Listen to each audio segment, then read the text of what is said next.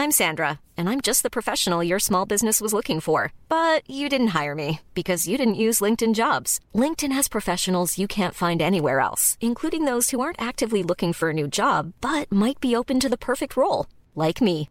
In a given month, over 70% of LinkedIn users don't visit other leading job sites. So if you're not looking on LinkedIn, you'll miss out on great candidates like Sandra. Start hiring professionals like a professional. Post your free job on linkedin.com slash spoken today.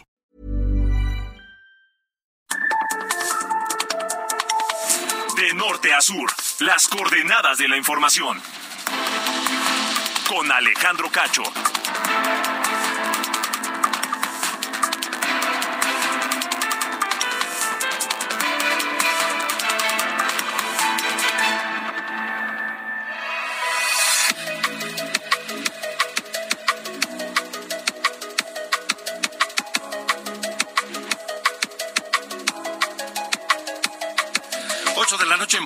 Tiempo del centro de la República Mexicana. Noche de viernes, 2 de diciembre de 2022. Termina la semana laboralmente hablando, listos todos para descansar, relajarse el fin de semana. Gracias por permitirme terminar este día con ustedes a través de Heraldo Radio en toda la República Mexicana y donde quiera que se encuentren, camino a casa o ya descansando o en la oficina, tal vez estudiando o en el transporte público. Si están en el tráfico, pues con calma, con calma, porque pues así es, y diciembre comienza y diciembre es un mes muy, el más complicado en materia de tráfico en cualquier parte del país. Saludo a quienes nos escuchan a través de Now Media en los Estados Unidos eh, en esta noche de viernes. Un abrazo fuerte desde la capital de la República Mexicana.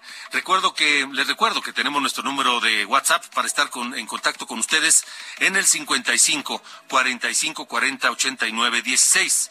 55 45 40 89 16. Tengo varios mensajes de ayer en que les pregunté sobre su, su opinión, su evaluación de los cuatro años de gobierno de Andrés Manuel López Obrador, que ayer formalmente se cumplieron cuatro años de haber protestado como presidente de la República. Se me quedaron varios, varios mensajes eh, de ayer en torno de, este, de esta pregunta, de este tema, y los estaremos comentando. Pero hoy, esta noche les pregunto, ¿Creen que va a impactar en la inflación el aumento al salario mínimo? ¡Qué buena noticia!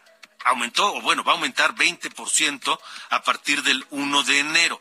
La secretaria del Trabajo, Luisa María Alcalde, dice que no. Y el presidente, evidentemente, también que no, que no va a afectar o a impactar en la inflación este aumento al mínimo de 172 a 207 pesos para todo el país. Pero en la zona fronteriza, saludos allá, pasará de 260 a 312 pesos diarios. ¿Va a impactar en la inflación? ¿Ustedes creen que afectará esto?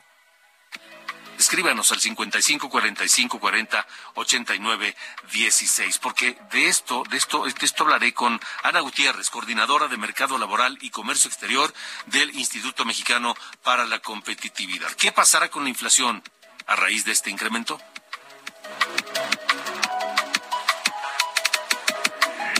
También estará esta noche con nosotros la maestra Arlene Ramírez, analista internacional, profesora de la Universidad Iberoamericana, sobre la insistencia del presidente López Obrador de conformar con todos los países de América una comunidad. Así lo dijo esta mañana en la, en la, en la conferencia de prensa de Palacio Nacional. Una comunidad americana como funciona hoy la Unión Europea. Este planteamiento lo llevará a sus eh, homólogos, al presidente de Estados Unidos, Biden, y al primer ministro canadiense Trudeau, en la cumbre de líderes de América del Norte que se llevará a cabo el 9 y 10 de enero próximos. ¿Será posible? ¿Será posible que podamos conformarnos en una comunidad americana como, como lo es eh, la Unión Europea? Se me antoja muy complicado, principalmente no, solo por las diferencias eh, culturales e históricas de toda la región, sino también por las enormes diferencias eh, económicas. Estamos en el continente de la potencia más importante del mundo, que es Estados Unidos. Estamos en, eh, en este mismo continente tenemos a uno de los países más pobres de todo el planeta, que como Haití, por ejemplo, y tenemos situaciones complejísimas en, en El Salvador, en Honduras, en Nicaragua, en otros, me parece muy complejo, pero bueno, lo estaremos platicando con Arlén Ramírez esta noche. También, también Alejandro Moreno, el presidente del PRI, asegura que a pesar de las presiones de Morena, a pesar de las presiones de Morena y del gobierno para seguir su proceso de desafuero, votará en contra de la reforma electoral que propone López Obrador. Eso lo reiteró hoy él y su partido votarán en contra de la reforma electoral que propone López Obrador. Le tendremos esta noche el reporte aquí en De Norte a Sur.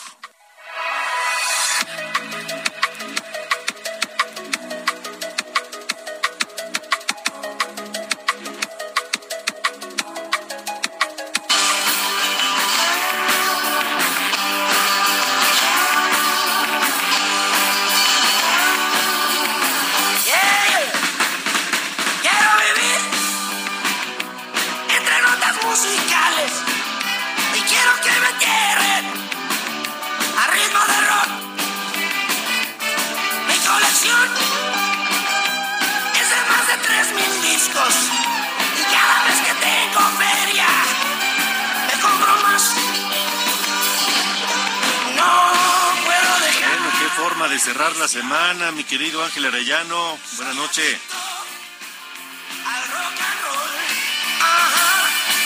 Hola, hola Alejandro, ¿cómo estás? Buenas noches. Aquí estamos escuchando a Alex Lora y con esta canción Vicioso, que oye, te voy a confesar algo, me, me representa, como dicen por ahí. Muy bien, muy porque, bien. pues sí, allá en aquellos años mozos, eh, cuando tenía dinero, luego, luego me iba a comprar discos y eran de rock habitualmente. Y sí, llegué a juntar bastantes. ¿eh? Así que esta canción de Alejandro Lora, y lo estamos recordando porque, ¿qué crees? Ya está, cumpliendo 70 años, hoy 2 de diciembre. Su cumpleaños de Alex Lora nació el 2 de diciembre de 1952 allá en Puebla. Pero pues eh, se, se vino para acá, para la ciudad, y formó el disco el, disco, el, el grupo Three Souls in My Mind Rock and Roll Band. Muy, muy largo el, el nombre, ¿no? ¿No te parece? Largo, sí. Lo fundó con otro músico, el baterista Carlos Hofvogel. Y después eh, de que este último, el baterista, se separó allá en 1984, se llevó consigo los, los derechos de, del, del nombre Three Souls in My Mind y Alex Lora hizo un pequeño cambio y le puso a la banda el Tri, que es como se le conocía finalmente, ¿no? Como la abreviatura, pero pues fue un gran golpe porque es un gran nombre que así cortito y pues representa hasta a la selección mexicana le dicen así, ¿no? El Tri. Sí, sí, sí. Así que hoy recordamos al buen Alex Lora, Alejandro. Me parece muy bien y una gran este, elección para este viernes. A tu tocayo, ¿no? Sí, sí, sí, claro, por supuesto. Tocayo, y para cerrar en todo lo alto con la música de rock and roll. Exactamente. ¿no? Muy, Muy bien. bien. Gracias, Ángel. Gracias a ti, Alejandro. Quiero tener miles de tocadas. Para mí la vida no vale nada. Sin error.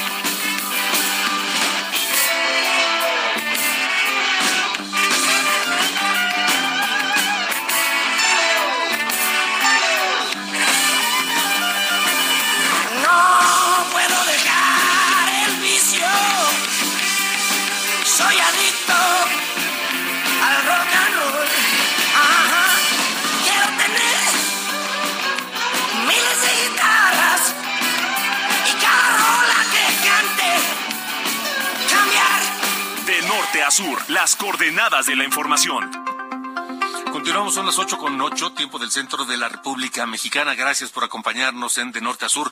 Hoy en su conferencia de prensa, Andrés Manuel López Obrador adelantó que durante su próxima reunión con los presidente, con el presidente de Estados Unidos, Joe Biden, y el primer ministro de Canadá, Justin Trudeau, esto será los días 9 y 10 de enero, les va a plantear la importancia de conformar con todos los países del continente una comunidad, como lo es hoy la Unión Europea. Así lo planteó López Obrador.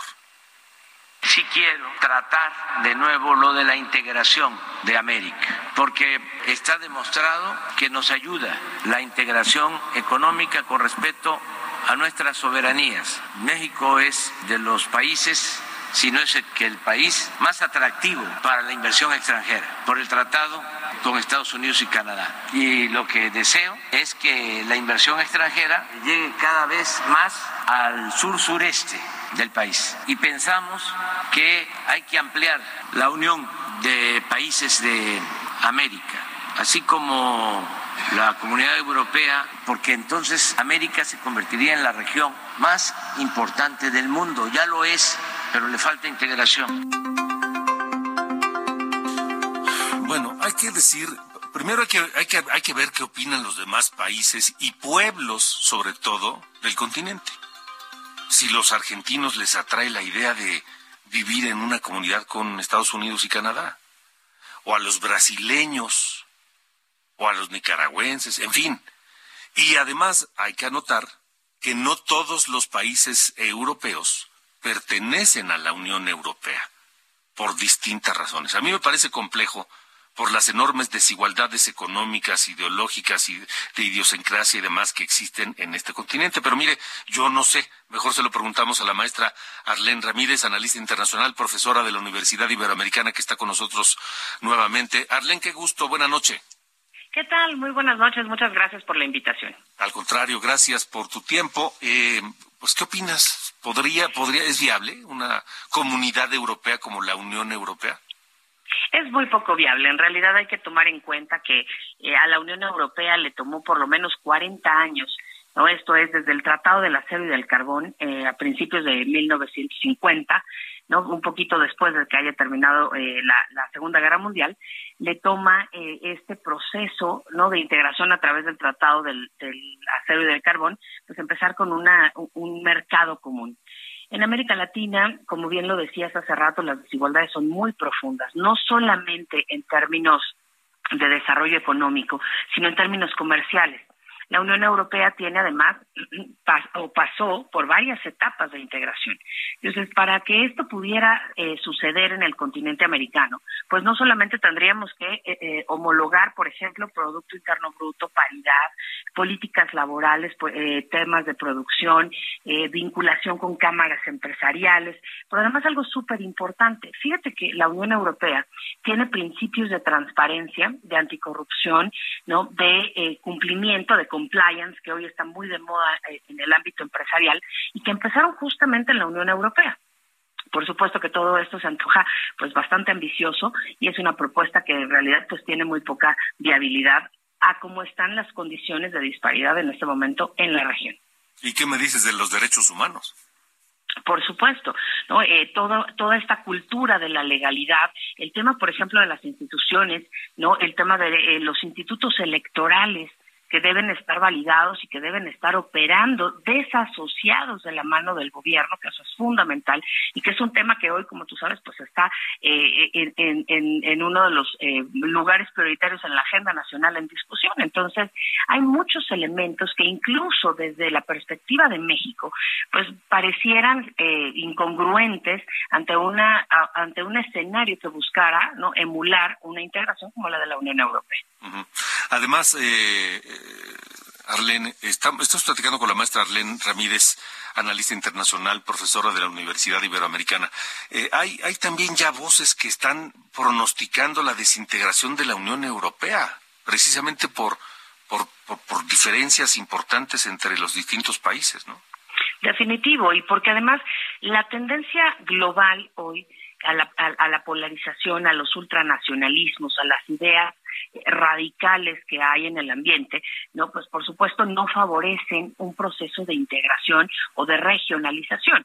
La aldea global que en algún momento se planteó se hizo factible, se hizo real, no, pero hoy están ganando las ideologías de, eh, radicales que buscan no exacerbar los nacionalismos y estamos viendo esa misma tendencia en América Latina.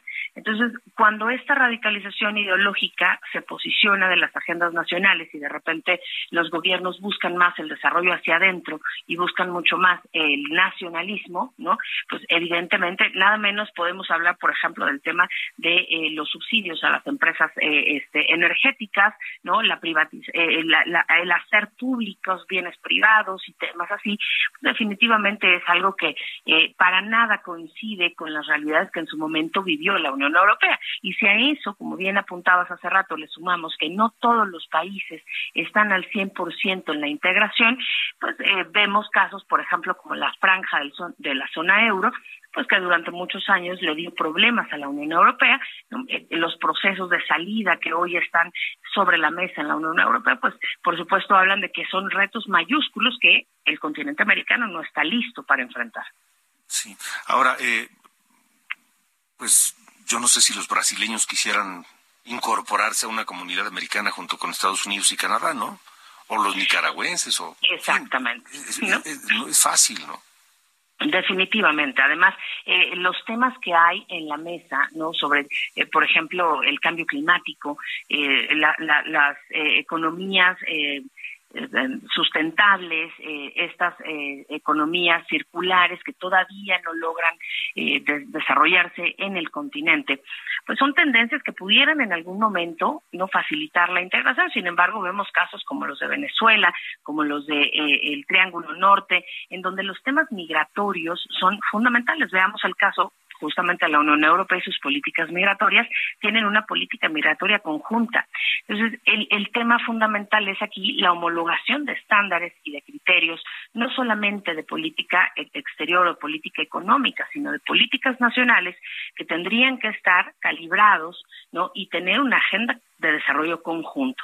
Es eh, realmente eh, eh, sorprendente ver que el presidente pueda proponer algo así cuando en otras reuniones propone una integración hacia el sur, ¿no? una alianza este, de gobiernos progresistas de izquierda que para nada coincide con este desarrollo, entre comillas, neoliberal de un organismo como la Unión Europea, que por excelencia emblematiza el desarrollo del neoliberalismo y de la globalización.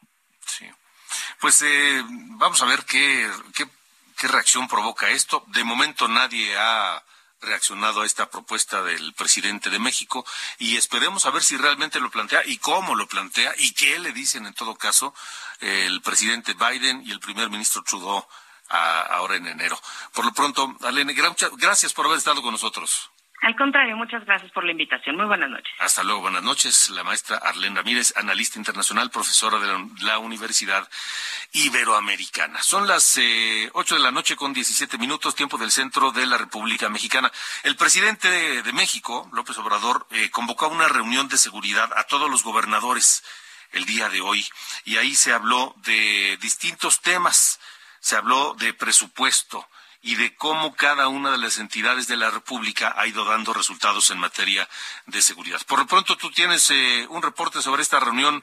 Eh, Paris Alejandro Salazar, ¿cómo estás? Buenas noches. Buenas noches, Alejandro, amigas, amigos del Heraldo de México. Por la mañana, la secretaria de Seguridad y Protección Ciudadana, Rosa Isela Rodríguez, afirmó que por las negociaciones con las empresas encargadas de operar ocho centros penitenciarios federales, se van a generar ahorros de 41 mil millones de pesos al gobierno de México. Durante la conferencia de prensa en el puerto de Veracruz, Rosa Isela Rodríguez recordó que el presidente Andrés Manuel López Obrador la incluyó a buscar acuerdos con las empresas para disminuir el pago de estos contratos firmados en los gobiernos anteriores. Dijo que se pactó un descuento del 15%, por lo que del año 2021 al 2024 el gobierno de México tenía que pagar por estos contratos 67 mil millones de pesos, pero se redujo por el descuento a 57 mil millones de pesos. Rosa Isela señaló que al final de los contratos de la Administración Pública Federal habrá ahorros por 41 mil millones de pesos. Escuchemos a la secretaria Rosa Isela Rodríguez. 276 mil millones era lo que se tenía que pagar, bajó en cuatro años, aquí está, 276 mil millones, eso sí me recuerdo. El pago con descuento acordado, nos hicieron un descuento por una negociación del 15% y solamente se paga por los penales 235 mil millones, un ahorro de 41 mil millones. Rosa Isela Rodríguez reveló que una vez que se liquiden estos contratos con las empresas, los penales federales ya no serán privados. La administración de estos centros penitenciarios recaerá en el gobierno de México. Dijo que el gobierno federal apoya a las autoridades estatales para mantener la gobernabilidad en los centros penitenciarios con el traslado de internos a penales federales. Escuchemos a Rosicela Rodríguez que son diferentes los costos que se tenían por cada uno de los eh, presos que estaban ahí dentro, en los cuales en algunos de los casos eh, cada preso le costaba al Estado, en algunos de los casos, seis mil pesos al día su manutención. Ahora ha bajado ese costo, en algunos casos todavía sigue siendo oneroso, pero en la mayoría de los casos ya no, porque además la otra instrucción que recibimos del señor presidente es ayudar a la gobernabilidad de los eh, penales estatales, llevándonos una gran cantidad de presos a los penales federales. Rosa Isela Rodríguez expuso que en Veracruz siete centros penitenciarios están en condiciones de sobrepoblación, por lo que se hará el traslado de algunos internos a penales federales. Alejandro, la información que te tengo. De acuerdo, París, gracias. Buenas noches, seguimos pendientes. Gracias. Buenas noches. Este, pues sí, ahí estuvo el presidente en Veracruz. Eh, fue elogioso con, con el gobernador Cuchagua García, y ahí hasta allá llegaron los gobernadores para esta reunión que le digo de seguridad en la que estuvo el propio presidente de la República y Rosa Isela Rodríguez, la secretaria de Seguridad, una potosina, por cierto, originaria de San Luis Potosí, y allí estuvo el gobernador de ese estado, Ricardo Gallardo Cardona, quien eh, anunció que el gobierno federal destinará eh, 227 millones de pesos eh, en su presupuesto para 2023 a la seguridad de San Luis Potosí. O sea, eso es un 10% más de lo, de lo, de lo del presupuesto original que era de 207 millones. Esto lo dijo al participar en esta reunión de seguridad nacional convocada por el presidente de la República en Veracruz. Eh, ahí eh, San Luis Potosí fue catalogado como uno de los más seguros del país al bajar la incidencia de homicidios dolosos e implementar estrategias diseñadas para bajar los delitos mediante la creación de la Guardia Civil Estatal y mejorar la coordinación con la eh, Guardia Nacional y el Ejército Mexicano. El eh, gobernador de San Luis Potosí se congratuló por eso y dijo que la reducción de los delitos en el Estado también tiene que ver con el impulso que se está dando a los programas sociales en las diversas modalidades, las oportunidades de desarrollo económico y todas aquellas estrategias que permiten la reconstrucción del tejido social, por lo menos en estos modelos de trabajo que seguirán siendo implementados en beneficio de los eh, potosinos. Son las ocho con veintidós, tiempo del centro de la República Mexicana. Estamos en De Norte a Sur. De Norte a Sur, con Alejandro Cacho. El dirigente nacional del PRI, Alejandro Moreno, eh, asegura que a pesar de las presiones de Morena, su partido y él votarán en contra de la reforma electoral. Jorge Almaquio. Gracias Alejandro, amigo del Heraldo Radio. Así es, aún con la amenaza de que sea desaforado en la Cámara de Diputados, Alejandro Moreno, dirigente nacional del PRI, reiteró que su partido votará en contra de la reforma constitucional electoral y su plan B que se presentará la próxima semana ante el Pleno. Luego de que el presidente de la Junta de Coordinación Política, Ignacio Mier, informó que antes del 15 de diciembre se retomará el proceso para atender la solicitud de desafuero hecha por la Fiscalía de Justicia de Campeche en su contra, Alito Moreno afirmó que no van a cambiar de opinión. Me pueden presionar y perseguir y amenazar, pero el Partido Revolucionario Institucional votará en contra de su reforma electoral, expresó tajante Alito Moreno, quien dijo que aunque han querido intimidar a la oposición, van a resistir y no se irá a ningún lado. Hoy vuelvo a ser el blanco de la cometida, de los ataques, de las mentiras y de las amenazas del gobierno. Y aquí estoy firme. Se los dije cuando la reforma eléctrica. No nos vamos a ir a ningún lado. Resistimos con la fuerza que me da la razón y mis derechos constitucionales. Resisto con con el ímpetu que me da la mejor militancia de México, que es la del Partido Revolucionario Institucional. Resisto con el ánimo que me inspiran millones de mexicanas y mexicanos que no estamos dispuestos a permitir más atropellos desde el poder.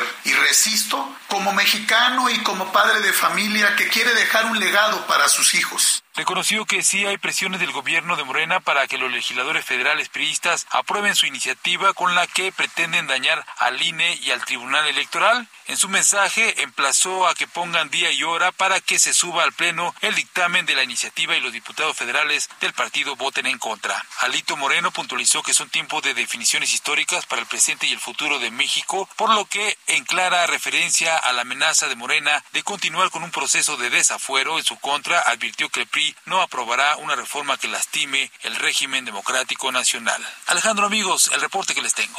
Gracias, gracias Jorge. Vámonos a la pausa. Tenemos eh, varios mensajes. Ya han estado llegando mensajes sobre lo que opinan la gente que nos hace favor de escucharnos en torno del aumento al salario mínimo. ¿Va a impactar en la inflación? ¿Ustedes creen que ese aumento al salario mínimo va a impactar en la inflación el próximo año? 55 45 40 89 16. Seguimos recibiendo sus mensajes. Vámonos a pausa. Regresamos en De Norte a Sur.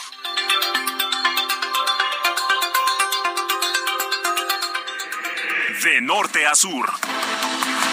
Con Alejandro Cacho.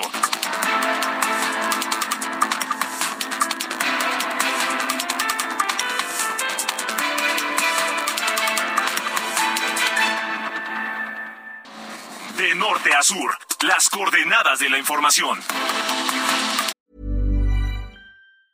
When you're ready to pop the question, the last thing you want to do is second guess the ring. At Bluenile.com, you can design a one of a kind ring with the ease and convenience of shopping online. Choose your diamond and setting. When you find the one, you'll get it delivered right to your door. Go to Bluenile.com and use promo code LISTEN to get $50 off your purchase of $500 or more. That's code LISTEN at Bluenile.com for $50 off your purchase. Bluenile.com code LISTEN. Con Alejandro Cacho.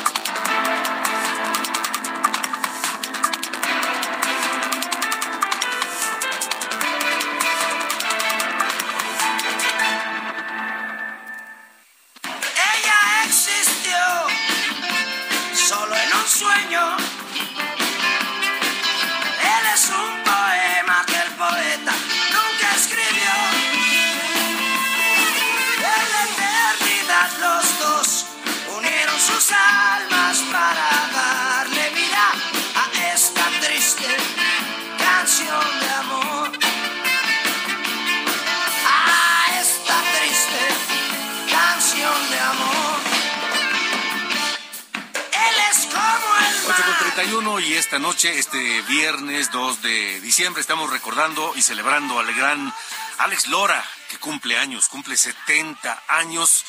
Y escuchamos este tema de 1985 del álbum Simplemente de El Tri. Triste canción. canción de amor. Esta triste canción de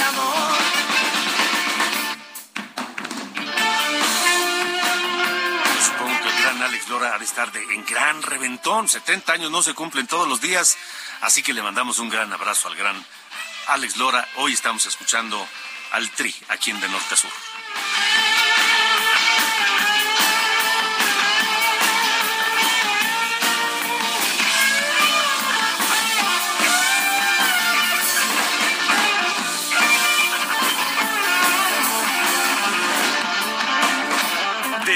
Sur, con Alejandro Cacho.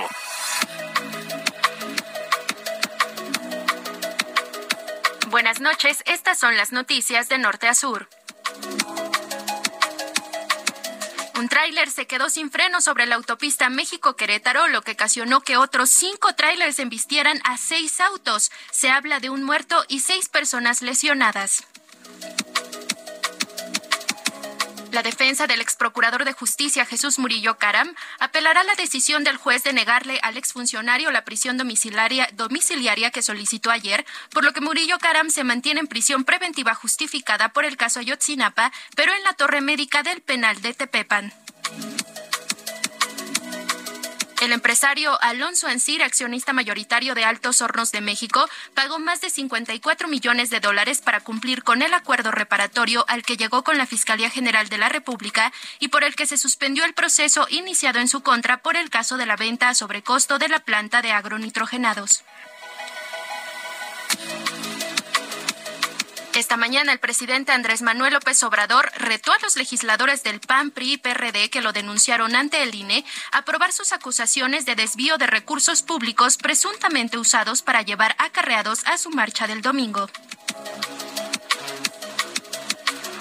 La Comisión de Quejas y Denuncias del INE ordenó frenar la campaña de pintas de bardas y publicidad en redes sociales que promueve a la jefa de gobierno Claudia Sheinbaum eh, rumbo a las elecciones presidenciales del 2024. Por cierto, la jefa de gobierno informó hace unos minutos que ya se investiga el enfrentamiento que se dio entre pobladores de San Gregorio Atlapulco, Xochimilco, donde manifestantes exigieron información sobre las obras hidráulicas que están realizando en su comunidad y por lo que fueron encapsulados por cientos de policías capitalinos. Elementos de la Marina desalojaron el plantón que tenían los empleados de Interjet en los mostradores de la compañía en el Aeropuerto Internacional de la Ciudad de México desde enero de 2021 en demanda del pago pendiente de cuatro meses de sueldo, aguinaldo y fondo de ahorro. Finalmente, la selección mexicana de fútbol se colocó en el lugar 22 de 32 equipos que participan en esta edición del Mundial, el peor lugar en el que ha aparecido el conjunto nacional. Yo soy Diana Bautista y estas fueron las noticias de Norte a Sur.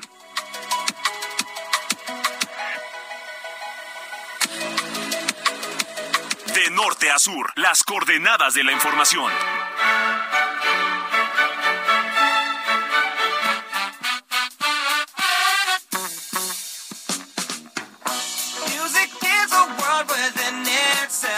Noches, don Carlos Allende. ¿Cómo está usted? ¿Cómo le va? no, todo muy bien, todo muy bien. Aquí echando una discusión con, la, increíble Diana Bau. ¿no? En fin, una historia que, luego les contaré.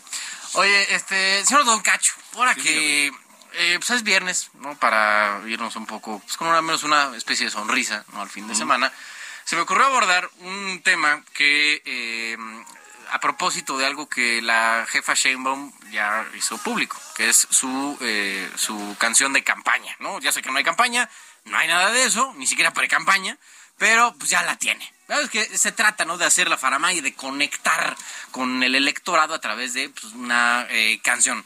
Eh, y, quise traer al, al, este, al programa, abrir un poco el baúl de los recuerdos y traer dos canciones más. La primera eh, data de la elección presidencial del 2000 y a ver si eh, logras distinguir de quién se trata, de quién está cantando. A ver, a ver.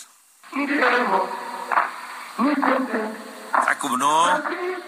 ¿Cómo no? Es Juanga. Claro. Y, esa canción se la compuso para apoyar a la Bastida. Exactamente. Pero ve, ve la belleza.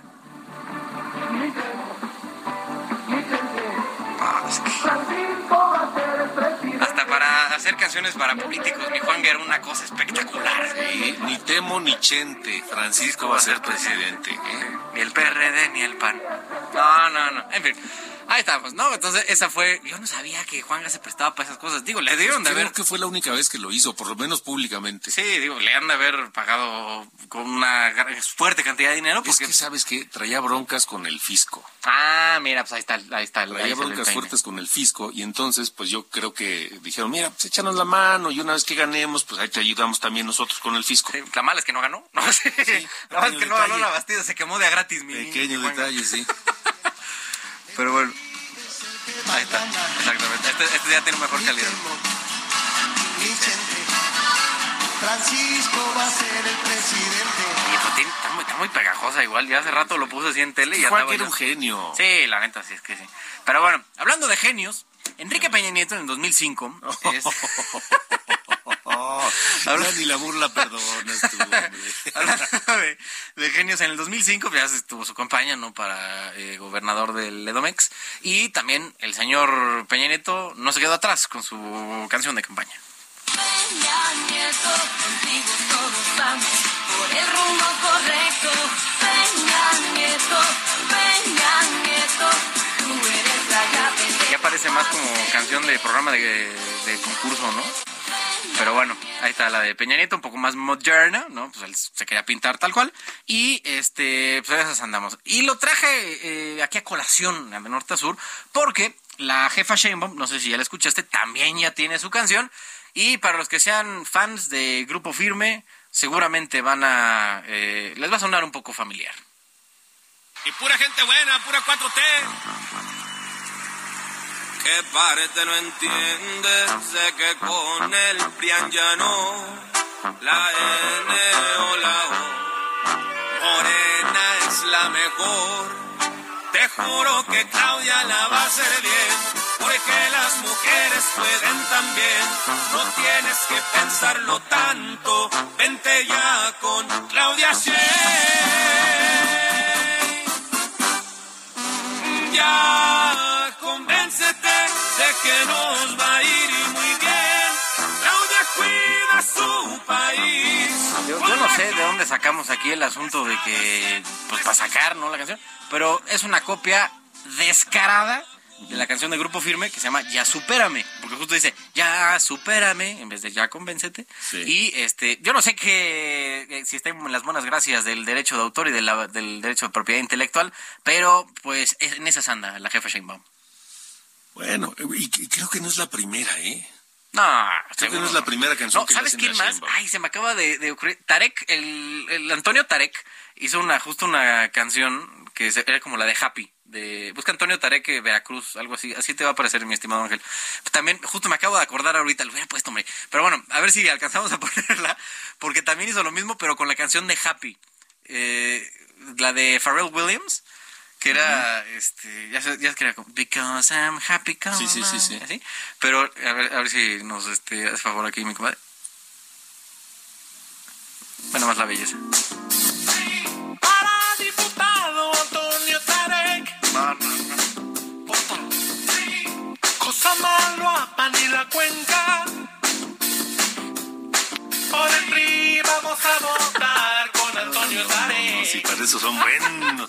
Y luego este cuate Tarek pues, tuvo algunos problemillas ahí. Este güey era el tesorero de Javier Duarte cuando Sí, era señor, gobernador. sí, señor, sí, señor. Tuvo ahí algunos, algunos sustillos, el señor Tarek, pero por eso le urgía ser diputado para tener fuero. Clarín. Pero bueno, ahí eh, también, pues, tentando el destino, ¿no? Con, Así con que- Pharrell Williams. Canciones vemos, antecedentes no sabemos. En efecto. ¿no? Bueno, y pero- consecuencias tampoco prevemos. Bueno.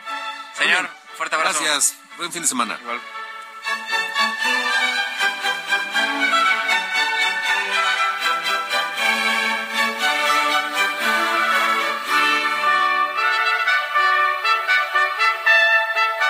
De norte a sur, las coordenadas de la información.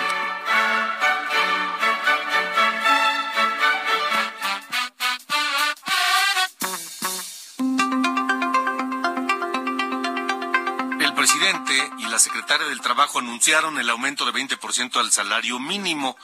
A partir del 1 de enero aumentará en todo el país. En la zona libre de la frontera norte será de aumenta de 260 a 312 pesos.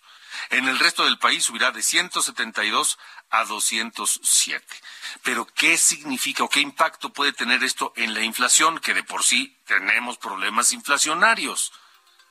El presidente y la secretaria del Trabajo, que yo no sabía que sabía de finanzas, dicen que no, que no va a impactar en la inflación. Pero mire, pues mejor veamos con los que estudian estos temas, como Ana Gutiérrez, coordinadora de Mercado Laboral y Comercio Exterior del Instituto Mexicano para la Competitividad. Ana, ¿cómo estás? Buenas noches. Hola Alejandro, buenas noches. Qué gusto estar aquí platicando contigo. Este, gracias, Ana. Igualmente, ¿qué, qué, qué opinan ustedes? ¿Cómo lo ven ahí en el IMCO? Este, ¿va a impactar en la inflación este aumento salarial? Digo, qué bueno, pero, pero, ¿y? Pues mira, realmente eh, no es nulo el impacto que tiene la inflación. Definitivamente, aumentar el salario mínimo afecta lo que le tienen que pagar a un número de trabajadores y eso aumenta los costos que los empresarios y los productores enfrentan.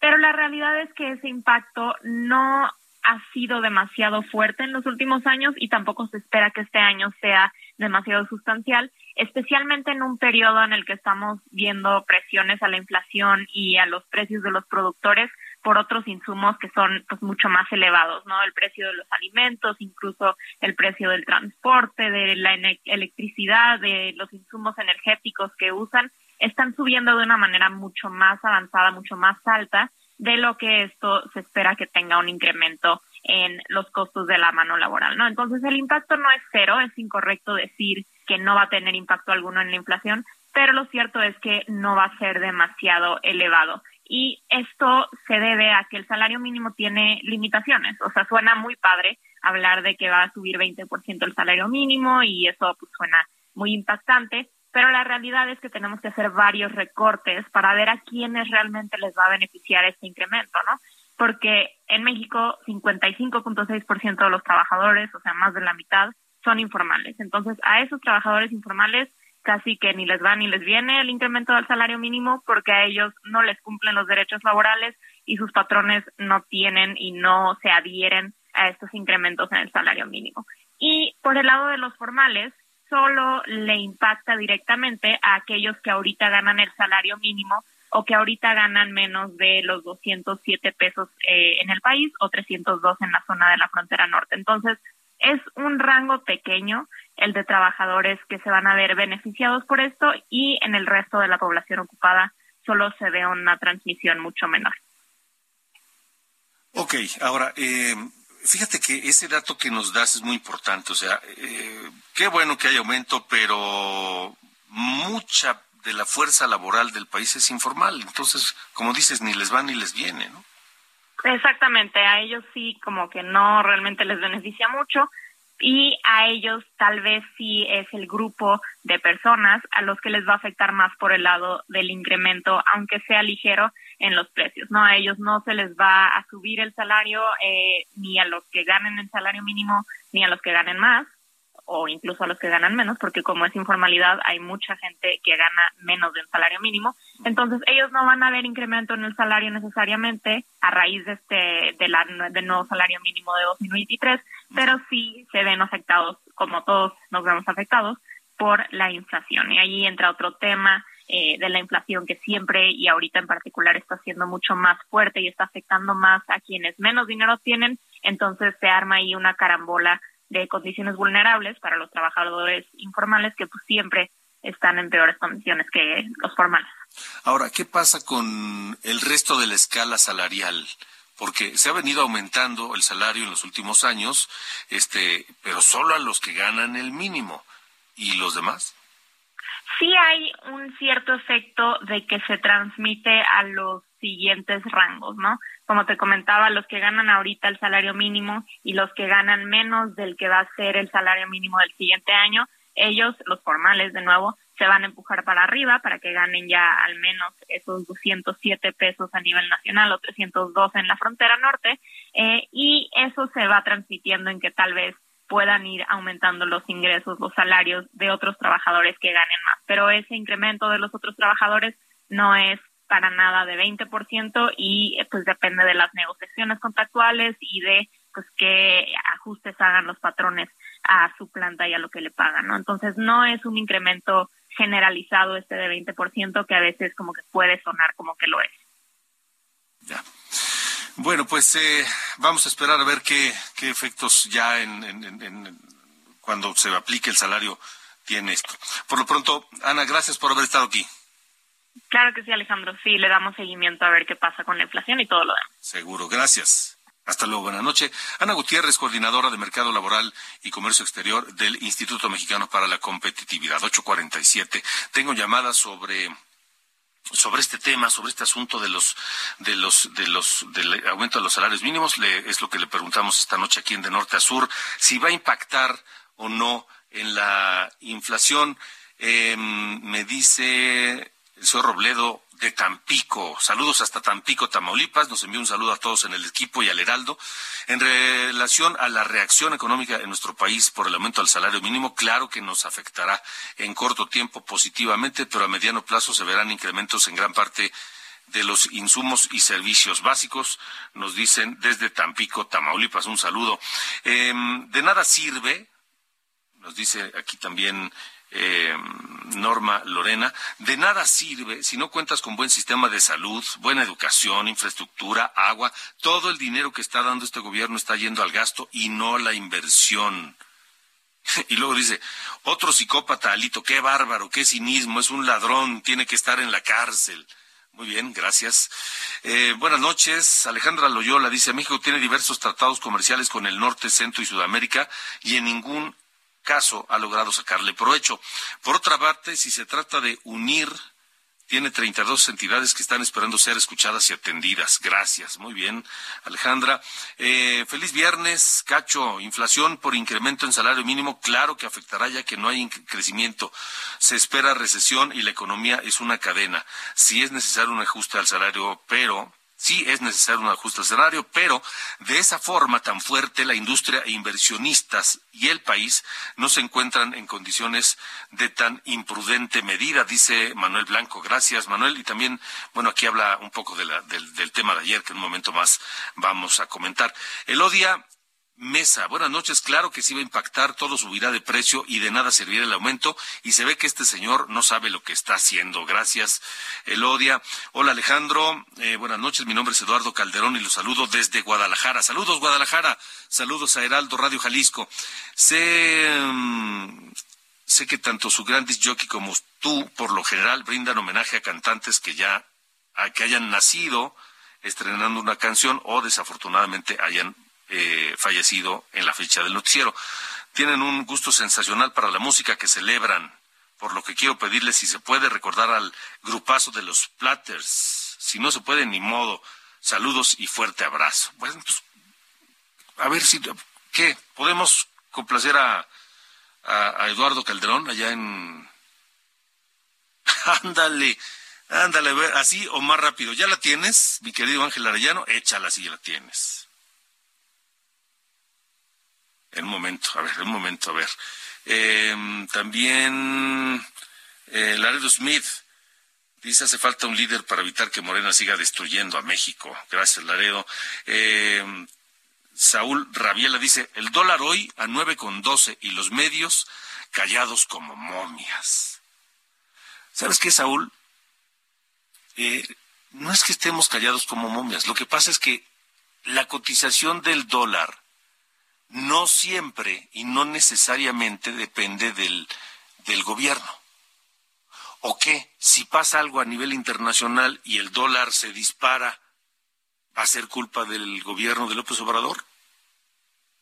Así que ni la fortaleza ni la debilidad son necesariamente responsabilidad del gobierno.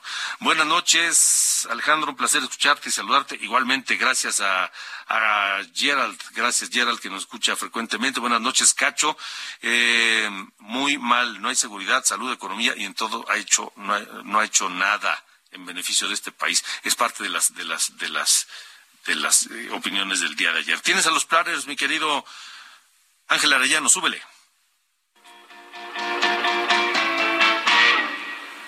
Only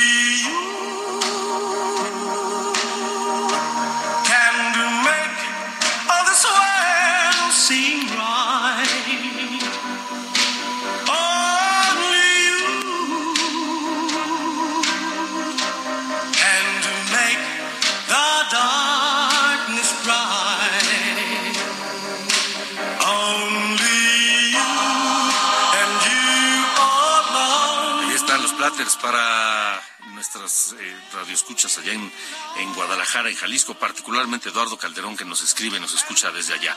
Más opiniones sobre el desempeño de López Obrador en sus, en sus cuatro años de gobierno. Buenas noches, Alejandro. Yo creo que el pueblo está hipnotizado por el presidente con dos cosas.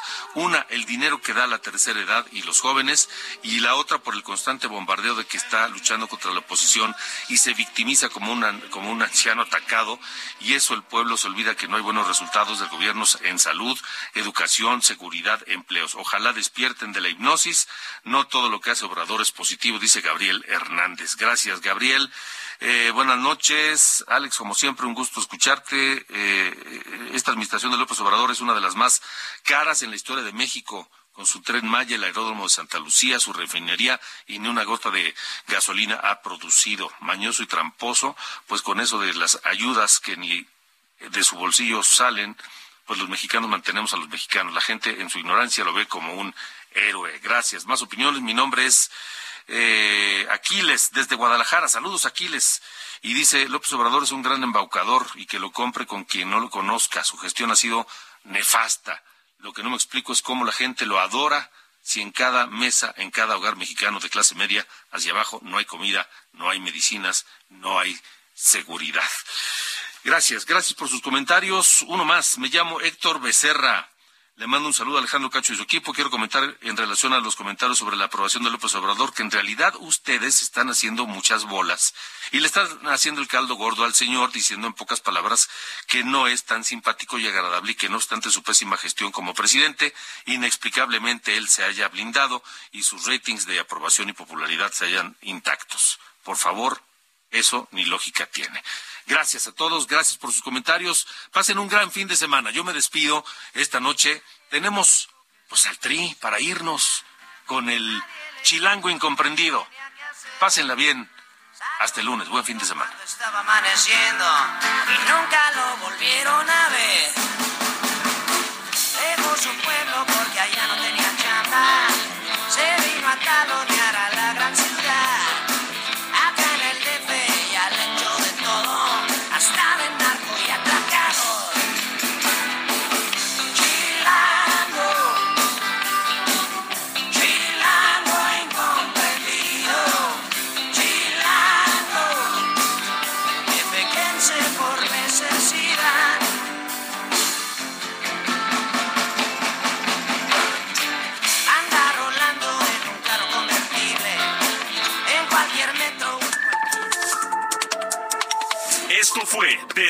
Sur, las coordenadas de la información. Con Alejandro Cacho.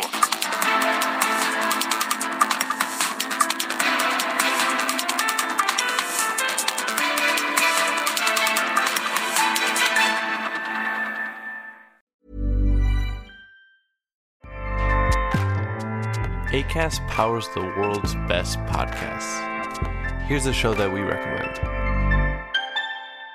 The Real Housewives is a guilty pleasure for most, but if you're looking to not feel guilty about that pleasure, tune in to Everything Iconic with me, Danny Pellegrino, where I break down all the messy moments and behind the scenes antics of Bravo's popular franchise. And on Everything Iconic, I also interview celebrity guests like Kelly Ripa, Kiki Palmer, Drew Barrymore, Cameron Diaz, and more about their guilty pleasures, their past work, and so much more. So if you're pop culture obsessed and find yourself watching way too much reality TV like me, tune into Everything Iconic with Danny Pellegrino wherever you listen to podcasts. ACAST helps creators launch, grow, and monetize their podcasts everywhere. ACAST.com.